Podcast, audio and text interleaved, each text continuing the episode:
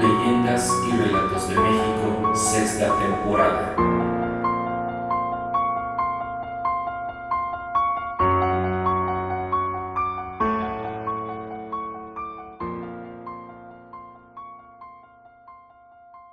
Amigos, ¿cómo están? Sean bienvenidos a un nuevo episodio de Leyendas y Relatos de México. En esta ocasión les traigo un eh, relato de aquí de la Ciudad de México que es eh, muy poco conocido, así que espero les guste. Se dice que entre las calles República de Uruguay y República del Salvador está el tenebroso Callejón de la Danza, y que antaño también fue conocido como el Callejón de los Nahuales.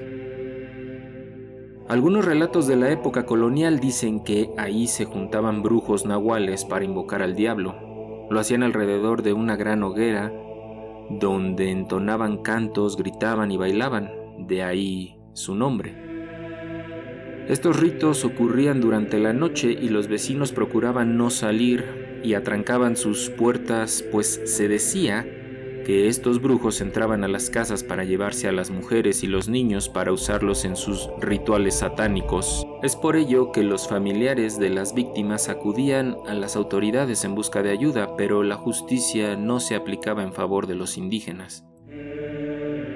Los rumores de estas prácticas diabólicas llegaron a oídos de Simón Esnaurrizar, miembro del cuerpo de arcabuceros del virrey, quien movido por la curiosidad y las ganas de hacer justicia, una noche se decidió a averiguar el paradero de las víctimas.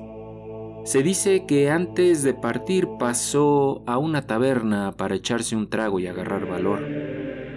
Una vez que lo hizo, tomó sus pistolas y el arcabuz y se enfiló con mucho cuidado al lugar que habían referido los familiares de las víctimas.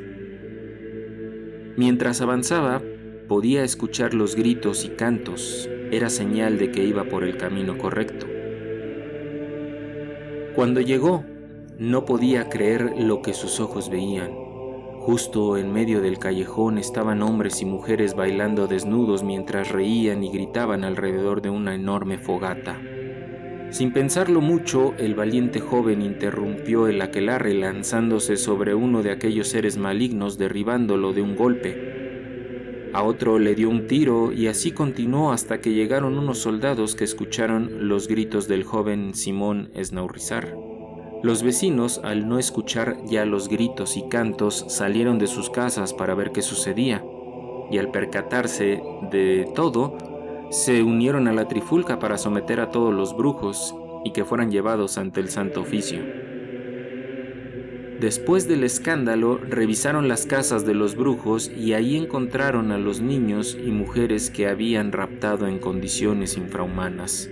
En la actualidad, los vecinos de la zona evitan pasar a altas horas de la noche por el callejón de la danza, pues dicen que aún se pueden escuchar las risas macabras y los cánticos infernales de aquellos brujos endemoniados.